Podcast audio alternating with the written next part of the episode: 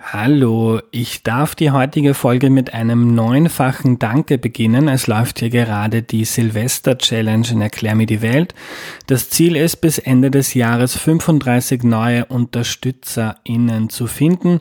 Und in der ersten Woche haben neun von euch mitgemacht. Danke Roman, Manuela, Sabine, Eva, lieben Dank Sonja, Sandra, Anja, Heidi und Theresa, wenn wir die 35 bis zum Ende des Jahres erreichen, dann gibt's eine ziemlich coole Überraschung. Jetzt auf www.erklärmir.at gehen und das Silvesterpaket auswählen und einen unabhängigen Podcast, der sich für Bildung einsetzt, unterstützen. www.erklärmir.at Bevor es losgeht, noch eine entgeltliche Einschaltung der Winter kommt und da heißt es beim Autofahren noch mehr aufpassen als sonst. Mazda hat für all seine Modelle spezielle Systeme entwickelt, iActive Sense Systeme, um für mehr Sicherheit zu sorgen. Die Idee ist, dass FahrerInnen quasi mit einer zusätzlichen Sensorik ausgestattet werden. Eines dieser Systeme ist der iActive AWD Allradantrieb. 27 Sensoren prüfen 200 Mal pro Sekunde die Verhältnisse der Straße und verteilen die Antriebskraft automatisch und flexibel auf Vorder- und Hinterräder. Das sorgt für mehr Grip auch auf rutschigen Straßenverhältnissen. Ist die Straße trocken, treibt der Mazda wieder alleine die Vorderräder an und ist so effizienter und mit weniger Spritverbrauch unterwegs.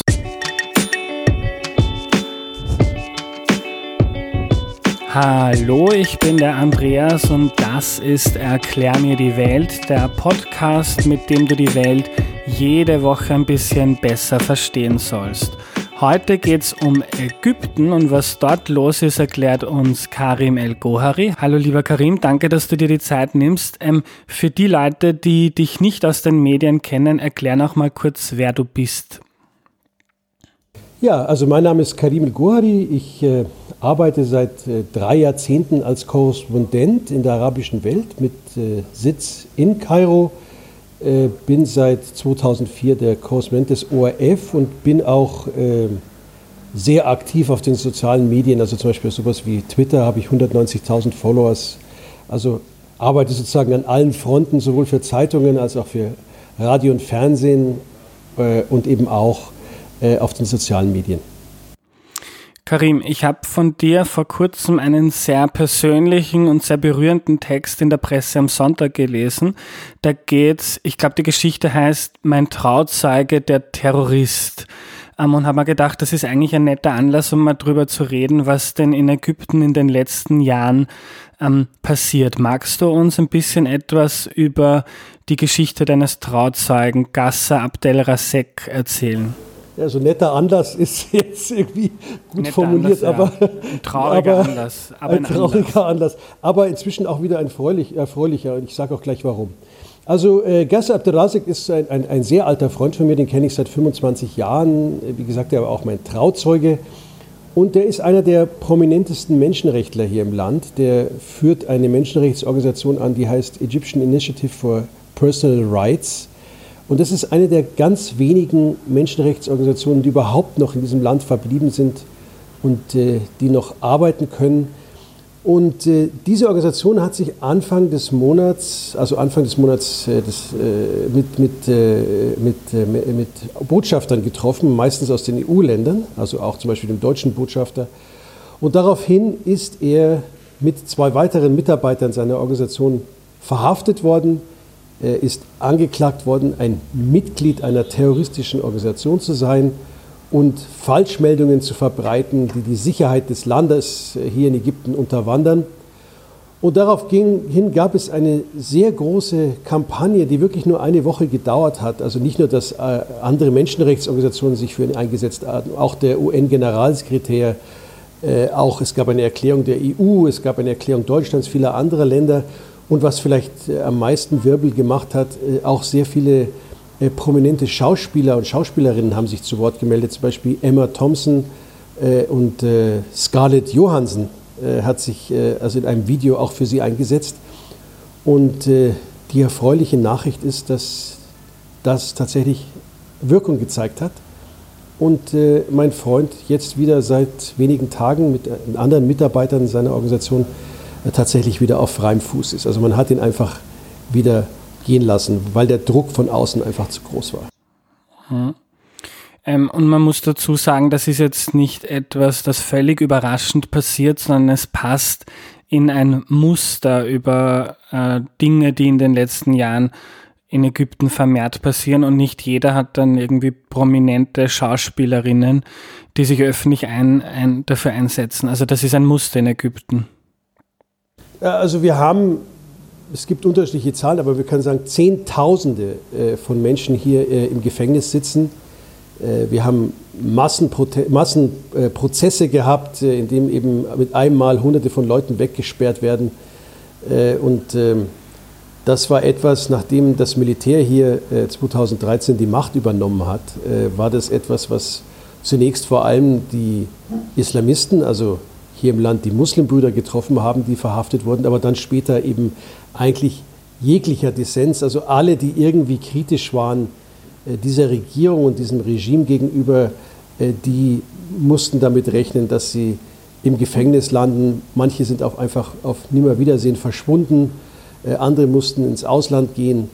Also es ist eine sehr repressive Atmosphäre, die wir hier in den letzten Jahren erleben. Und, und warum passiert das? Also wenn man vielleicht ähm, noch in Erinnerung hat, 2011 in vielen arabischen Ländern gab es große Proteste, viele Diktatur, Diktaturen wurden gestürzt. Ähm, äh, Warum war das in Ägypten nicht nachhaltig? Ähm, warum warum kommt es jetzt wieder dazu, dass sich irgendwie ein paar mächtige Menschen durchsetzen und irgendwie den Rest des Landes unterdrücken? Äh, sie haben einfach die Gunst der Stunde genutzt, das Militär. Es war so, dass äh, wir hatten äh, eine große Aufstandsbewegung, das nannte sich der arabische Frühling, ich nenne es eher die, die Arabellion 2011. Da sind die Ägypter 18 Tage auf die Straße gegangen bis dann eben der damalige Diktator, der seit 30 Jahren das Land beherrscht hat, Hosni Mubarak, abdanken musste. Und danach haben wir relativ chaotische Zeiten erlebt. Äh, es wurden dann auch in den ersten Parlamentswahlen und Präsidentenwahlen vor allem Islamisten, also Muslimbrüder gewählt im Parlament, Muslimbrüder und Salafisten und im, als Präsident dann auch ein Muslimbruder. Und, äh, Karim, ganz kurz, ganz kurz, was sind die Muslimbrüder?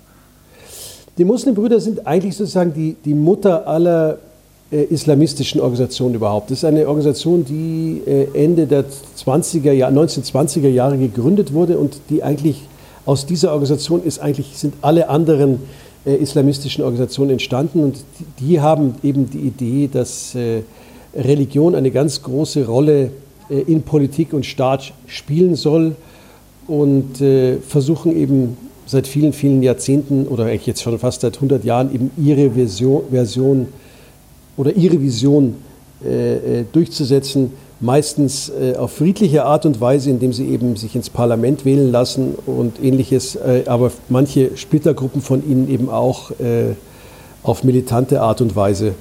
Also ich würde sagen, sind die, die Mutter aller islamistischen Organisationen. Und hier sind sie einfach ins Parlament gewählt worden und zum Präsidenten gewählt worden. Und dann hat das Militär eben hier geputscht, 2013, und hat äh, den damaligen Präsidenten und Muslimbruder Mohammed Mursi ins Gefängnis gesteckt und hat eben selbst die Macht übernommen. Und was man, glaube ich, was Sie eben als, als äh, Lektion gelernt haben aus diesen Aufständen von vor zehn Jahren, die ja ziemlich genau jetzt zehn Jahre her sind, ähm, ist, dass man überhaupt keinen politischen Freiraum lassen darf, äh, weil sie Angst haben, dass so ein Aufstand eben nochmal passieren kann. Und deswegen haben sie sozusagen die Repressionsschraube wirklich mehr angeschraubt, als wir das jemals in Ägypten erlebt haben. Du hast gesagt, die Muslimbrüder haben den Präsidenten gestellt nach, der, nach dem arabischen Frühling, nachdem der Diktator abgesetzt wurde. Ähm, aber ich glaube, wenn ich mich richtig erinnere, dann war auch Mursi nicht immer sehr demokratisch, hat irgendwie schnell das Parlament entmachtet. Also das war auch vor dem Putsch der Armee eine sehr chaotische, unübersichtliche Situation. Es war eine unübersichtliche Situation, klar. Also er hat natürlich jetzt versucht, seine Vision durchzusetzen im Land und äh, hat dann, glaube ich, wirklich einen großen Fehler gemacht, sondern er hat sich eigentlich mit allen verscherzt. Also auch allen, die eigentlich am Anfang mit ihm äh, zusammenarbeiten wollte, weil es gab ja erstmal, also bei der ersten Wahl, als er gewählt wurde, tatsächlich war es ja auch so, dass man die Wahl hatte zwischen ihm, also einem Muslimbruder, und einem Vertreter des alten Mubarak-Regimes. Und dann sind einfach viele Leute zur Wahl gegangen und haben ihn gewählt, äh, einfach um zu verhindern, dass das alte Regime wieder zurückkommt. Aber eben dann auch in der Hoffnung, dass er dann eben auch mit anderen politischen Gruppierungen zusammenarbeitet, äh, um eben solche Dinge zu machen wie äh, Reformen von Institutionen in diesem Land und ähnliches. Und genau das hat er eben dann nicht gemacht, sondern die Muslimbrüder haben dann eben versucht, wirklich hier ihr Ding zu durchzusetzen und sind auch relativ schnell sehr, sehr unbeliebt geworden in, in, in weiten Teilen der Bevölkerung, was es dem Militär natürlich einfach gemacht hat, äh, ihn dann auch vom Amt zu entfernen, weil er tatsächlich in dem einen Jahr, wo er regiert hat, eigentlich nicht viel auf die Reihe gekriegt hat äh, und äh, es sich mit fast allen anderen politischen Kräften verscherzt hatte. Hm. Ähm, äh, Karim, manche hören uns jetzt vielleicht zu und denken sich, ja, Ägypten ist irgendwie weit weg, die Politik in Ägypten, ähm, warum sollte mich die jetzt interessieren? Ähm, ordne mal ein bisschen die Rolle Ägyptens in der Welt ein. Es ist ein riesiges Land mit fast 100 Millionen EinwohnerInnen mit großer politischer und kultureller Strahlkraft. Also es ist eigentlich relativ einfach, wenn ich, und es geht ja nicht nur um Ägypten, sondern um diese ganze Region hier, für die ich ja zuständig bin als Korrespondent. Also wenn ich hier äh, jetzt zum Flughafen, einen Koffer packe und zum Flughafen fahre äh, und ins Flugzeug steige, bin ich in dreieinhalb Stunden in Wien. Das heißt, das, wo ich hier lebe, was irgendwie so exotisch klingt, Ägypten, Kairo, ist eigentlich die unmittelbare europäische Nachbarschaft. Das heißt, was immer hier passiert, wird auch oder hat auch unmittelbare Auswirkungen auf, auf euch in Europa. Also wenn jetzt zum Beispiel ihr in, in, in, in Österreich an die Tankstelle fahrt und euer Auto auftankt, dann kommt dieses Öl, aus dem dieses Benzin hergestellt ist, in der Regel aus meiner Region. Wenn es hier ähm, Unruhe gibt, politische Unruhen, wie wir das erlebt haben, und es auch dann in dieser Zeit äh, Organisationen entstehen, die militant sind, wie zum Beispiel Al-Qaida oder der IS, also der sogenannte Islamische Staat, in dieser Region. Dann hat es auch Konsequenzen für die Sicherheit Europas, wie wir immer wieder erleben bei Anschlägen.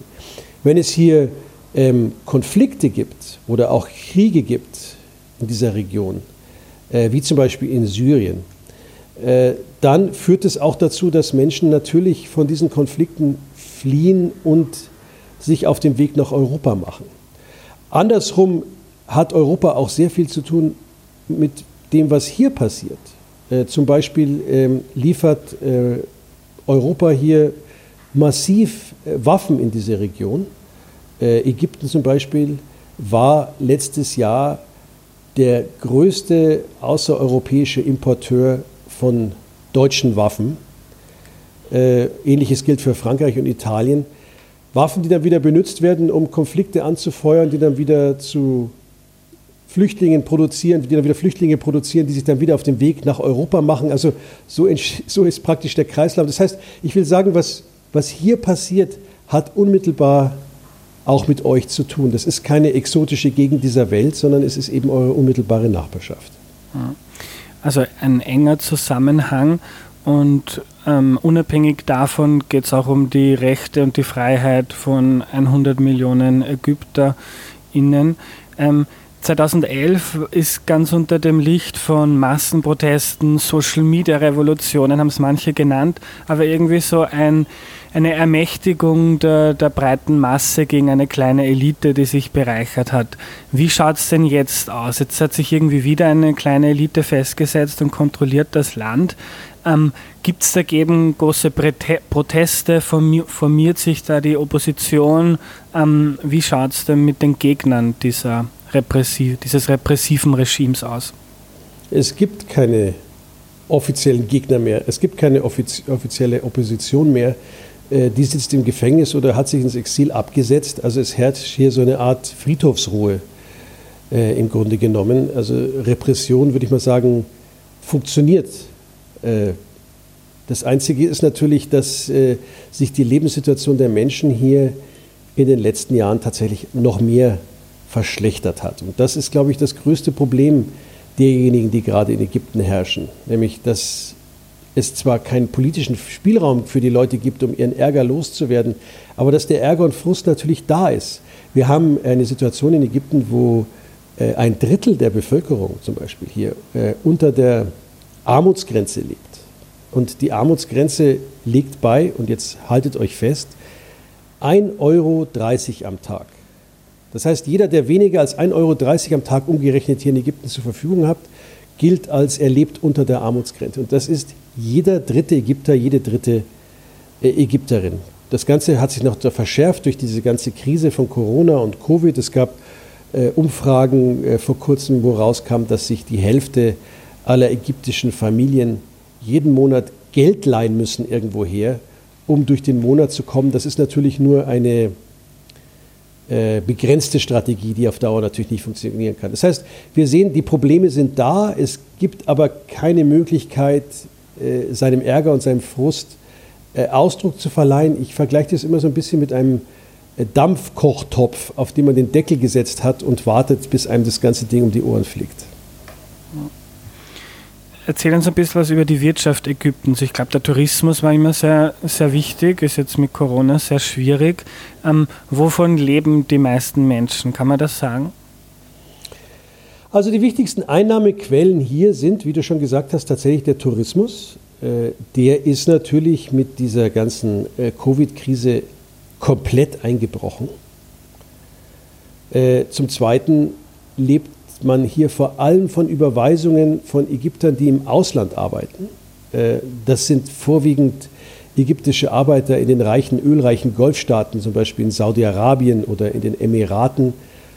Und auch da hat jetzt sozusagen die, die, die, die Covid-Krise zugeschlagen. Viele von denen haben ihre Arbeit verloren, viele von denen sind wieder zurückgekommen nach Ägypten. Und das ist eigentlich fast ein doppelter Schlag, wenn einmal können sie kein Geld mehr überweisen von, ihren, von ihrer Arbeit, die sie in den Golfstaaten gemacht haben. Und zum Zweiten sind sie jetzt auch Leute, die eben in Ägypten noch zusätzlich Arbeit suchen. Also eine eigentlich doppelte Belastung. Also das, das sind eigentlich die wichtigsten, die, und der Suezkanal vielleicht noch hier, der ja auch äh, hier in Ägypten sozusagen eine der wichtigsten Handelsrouten der Welt auch der weltweite Handel ist jetzt mit äh, der Covid-Krise eingebrochen. Also all die Dinge, die die wichtigsten Quellen, Einnahmequellen dieses Landes sind alle äh, stark angezählt und angeschlagen äh, von dieser äh, Corona-Krise, wie wir sie schon seit dem Frühjahr erleben. Ja. Ähm, wie ist das für dich persönlich als Journalist in einem Land zu arbeiten, in der ähm, immer mehr Menschen eingesperrt werden? Als Journalist ist es deine Grund, also es ist ein Job, kritisch zu hinterfragen, was die Mächtigen sagen und tun. Ähm, kann man da noch vernünftig arbeiten? Also ich will mal sagen, ich, ich, ich mache diesen Job jetzt seit 30 Jahren hier in Ägypten und es, es war nie einfach. Ähm, aber ich glaube, es war noch nie so schwer wie heute. Also es ist tatsächlich schwierig zu sehen, wo sind die roten Linien, worüber kann man berichten, worüber, wo muss man vorsichtig sein und so. Also man hat schon immer im Kopf, dass man aufpassen muss und es wird einem auch das Leben schwer gemacht. Also sei das jetzt mit, mit Drehgenehmigungen, die man nicht bekommt, also auf bürokratische Art und Weise und ähnliches und man wird immer wieder, wird immer wieder versucht, einen einzuschüchtern. Und wenn natürlich dann auch ein Teil deines eigenen Freundeskreises äh, im Gefängnis sitzt, äh, dann hat es natürlich auch Auswirkungen. Ähm, wir haben jetzt über die politische Situation geredet, die sehr trist ist, die wirtschaftliche, die auch sehr trist ist. Wie schaut es denn ähm, so, wenn man davon jetzt abstrahiert, um jetzt vielleicht zu sagen, die, um die gesellschaftliche Freiheit der Menschen aus? Ähm, es gibt in ähm, vielen Ländern Emanzipationsbewegungen, ähm, feministische Bewegungen, antirassistische Bewegungen. Ähm, ich, hab, ich kann mich erinnern, ich habe vor vielen Jahren mal ein YouTube-Video geschaut, das mich extrem schockiert hat. Ich kenne Kairo überhaupt nicht, aber da ist eine Frau über eine viel ähm, befahrene Brücke in Kairo gegangen und hat gefilmt, wie sie von Männern angestarrt wird. Und die wollte damit irgendwie aufmerksam machen, wie es dann um die Rolle der Frau in Ägypten steht. Gibt es da in, in Ägypten auch so einen, einen Aufbruch, einen feministischen? Ähm, hast du das Gefühl, dass die Gesellschaft liberaler wird, offener oder, oder ähm, gibt es da Stagnation? Naja, also eigentlich, natürlich, also wenn jetzt Muslimbrüder hier an der Macht wären, ja, dann wäre wahrscheinlich die Situation der Frauen äh, durchaus, die ja sehr traditionalistische Vorstellungen und Islam-Interpretationen und Vorstellungen haben, vielleicht äh, noch schwerer. Aber es gibt tatsächlich, es gibt ja wenig Spielraum hier, äh, sich wirklich äh, gesellschaftlich auszudrücken. Das, was du gesagt hast, also die Belästigung von Frauen, ist, ist eine ägyptische Krankheit seit vielen, vielen Jahrzehnten die eigentlich wenig damit zu tun hat, was jetzt das politische System ist, sondern die haben wir unter Mubarak erlebt, die haben wir unter den Muslimbrüdern erlebt und die erleben wir eben äh, jetzt wieder. Aber wir hatten auch sowas wie eine MeToo-Bewegung. Da gab es irgendwie, äh, da gab es mehrere äh, prominente Vergewaltigungsfälle, wo die Frauen dann eben an die Öffentlichkeit gegangen sind und äh, das Ganze öffentlich angezeigt hat. Und da sah es für einen kurzen Moment mal so aus, als ob das auch etwas bewegen könnte. Aber am Ende ist auch diese Bewegung mehr oder weniger zum Schweigen gebracht worden. Einige Frauen, die da irgendwie dran beteiligt waren, sind sogar äh, selbst im Gefängnis gelandet. Also äh, es, es gibt praktisch wenig Spielraum, sich auf irgendeine Art und Weise kritisch mit Politik, aber auch mit der Gesellschaft auseinanderzusetzen. Ähm, du hast vorher erzählt, ähm, es gibt enge Zusammenhänge mit Ägypten und, und der EU, mit Europa. Deutschland liefert viele Waffen, was man vielleicht auch mal hinterfragen könnte. Ähm, wie ist denn die, die, die Rolle der EU oder de, des Westens? Ich kann mich erinnern, Trump hat als Sisi den jetzigen Präsidenten Ägyptens mal so scherzhaft oder vielleicht gar nicht so scherzhaft seinen Lieblingsdiktator genannt. Und ich glaube, hat da was zum Ausdruck gebracht, dass viele dieser Diktatoren auch sehr nützlich sind. Also irgendwie Ägypten hält, wie zum Beispiel auch die Türkei oder Libyen, Flüchtlinge fern von Europa. Ähm, wenn man sich andere Länder anschaut, wie Syrien oder Libyen, die nach den ähm, nach dem Sturz von Diktatoren irgendwie ins Chaos und in den Bürgerkrieg oder in Anarchie ausgeartet sind, gibt es zwar in Ägypten keine Freiheit und keinen Fortschritt, aber doch in gewissermaßen könnte man sagen, eine bequeme Stabilität für die Menschen, die jetzt nicht dort leben. Ähm, wie, denn, wie, siehst du denn die, die, die Rolle der EU, ähm, wenn es um Ägypten geht? Ich, ich habe das auch äh, gerade in einem, einem, neuen Buch geschrieben, das ich äh, gerade eben veröffentlicht habe, äh, äh, ist, ist, im Oktober rausgekommen. Ähm, das heißt Repression und Rebellion. Und da gibt es ein Kapitel, das heißt Europa und der Westen, Hashtag Fail. Und warum ich äh, glaube, dass die Politik Europas äh, einfach hier gescheitert ist, ist, weil die europäische Politik immer eine einfache Gleichung aufstellt, nämlich arabische Autokraten oder Diktatoren sind oder ist gleich der Garant für Stabilität. Das ist eine Rechnung, die man in den vielen letzten Jahrzehnten aufgestellt hat und die man eben äh, immer noch aufstellt. Und diese arabischen Autokraten und Diktatoren, ähm, die verkaufen sich natürlich dann auch dementsprechend und vermarkten sich dementsprechend Richtung Europa. Entweder, dass sie sagen, hier, wir sind diejenigen, die im Antiterrorkampf an der vordersten Front stehen, oder sie sagen, wir sind diejenigen, die für euch die Flüchtlinge davon abhalten, übers Mittelmeer zu kommen und ähnliches. Ja, aber ich glaube, man muss nur einmal kurz um die Ecke schauen, um, um zu sehen, äh, wie schief diese Argumente sind. Denn es sind gerade diese Diktaturen, es sind gerade diese autokratischen Systeme, äh, die eigentlich im Grunde genommen schneller Terrorismus und Terroristen produzieren, als sie sie bekämpfen können.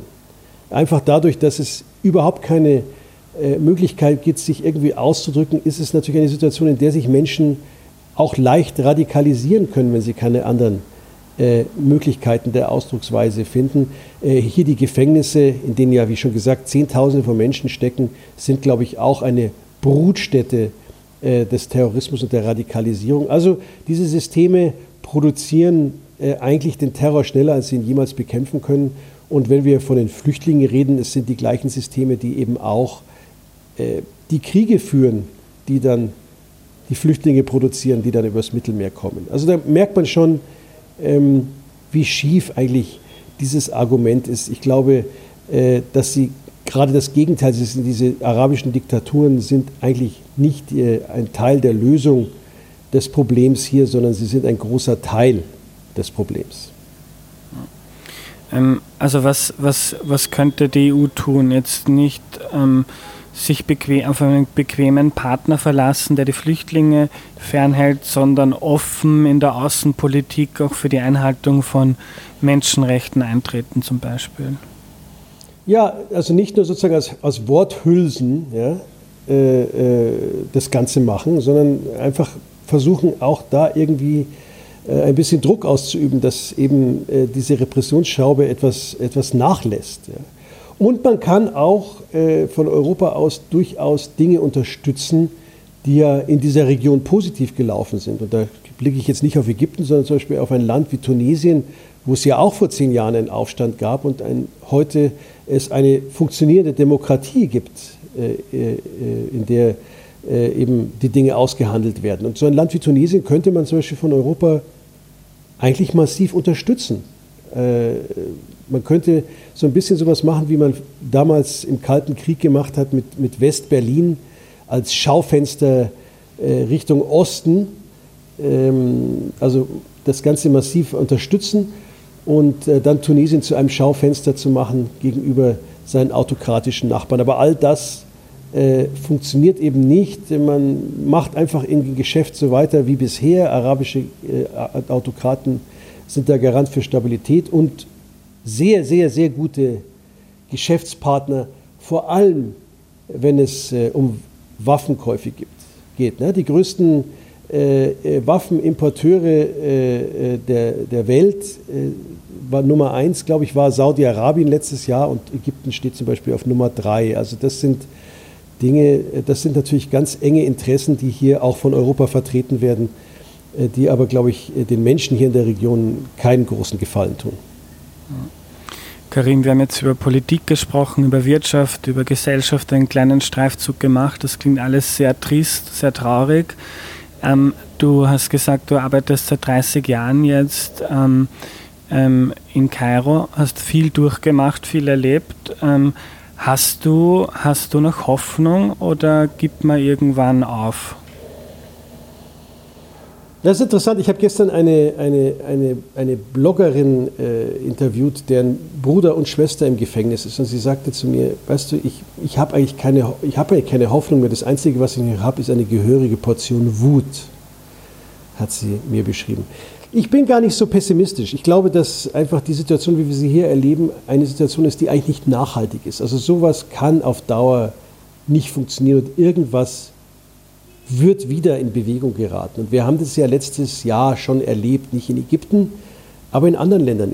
Hier im Süden, äh, im Sudan, gab es einen Aufstand und der Diktator wurde gestürzt. In Algerien, also ein Stückchen weiter westlich, äh, wurde äh, der Diktator gestürzt. Es gab große Protestbewegungen im Libanon und im Irak. Also da merkt man schon, dass, dass, dass in diese ganze Geschichte auch wieder ganz schnell ähm, Bewegung geraten kann. Und äh, müssen Abschau erwarten, was passiert, wenn mal diese äh, Covid-Krise hoffentlich äh, irgendwann mal ausgestanden ist letztes Jahr, nächstes Jahr, was dann hier auch wieder auf den Straßen, nicht nur in Ägypten, sondern auch im Rest der arabischen Welt passiert. Vielen Dank für deine Zeit, Karim.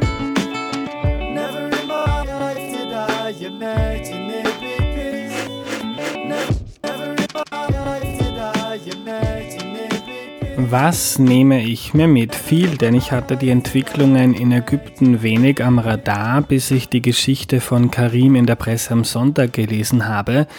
Ich dachte mir, das ist ein guter Anlass, um mal über Ägypten im Podcast zu reden. Das Land zeigt exemplarisch, dass Demonstrationen alleine gegen eine Diktatur zwar Hoffnungsschimmer sind, aber noch nicht heißen, dass sie zu einem positiven Ausgang führen. Der arabische Frühling ist zum Großteil im Desaster geendet. Syrien und Libyen endeten im Bürgerkrieg und in Anarchie und in anderen Ländern wie Ägypten krallte sich nach nur kurzer Zeit wieder die alte Elite die Macht. Tunesien gilt eigentlich als das einzige Land, wo die Proteste zu einer Besserung der Lage geführt haben.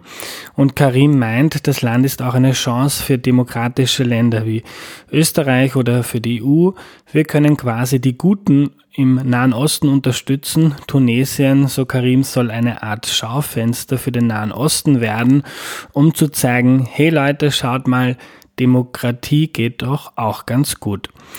Ähm, wenn auch das Thema noch stärker interessiert, Karim hat viel mehr dazu in seinem Buch Repression und Rebellion geschrieben, das heuer bei Kremeyer und Scheriau erschienen ist. Das ist ein ziemlich cooler Verlag, wo ich ja auch mein Buch herausgebracht habe. Am Ende noch der Hinweis auf die Silvester Challenge. Es sind immer zwei Wochen und es geht um 35 neue UnterstützerInnen für Erklär mir die Welt. Wir stehen jetzt bei neun und wenn wir die 35 voll machen, gibt es eine Überraschung.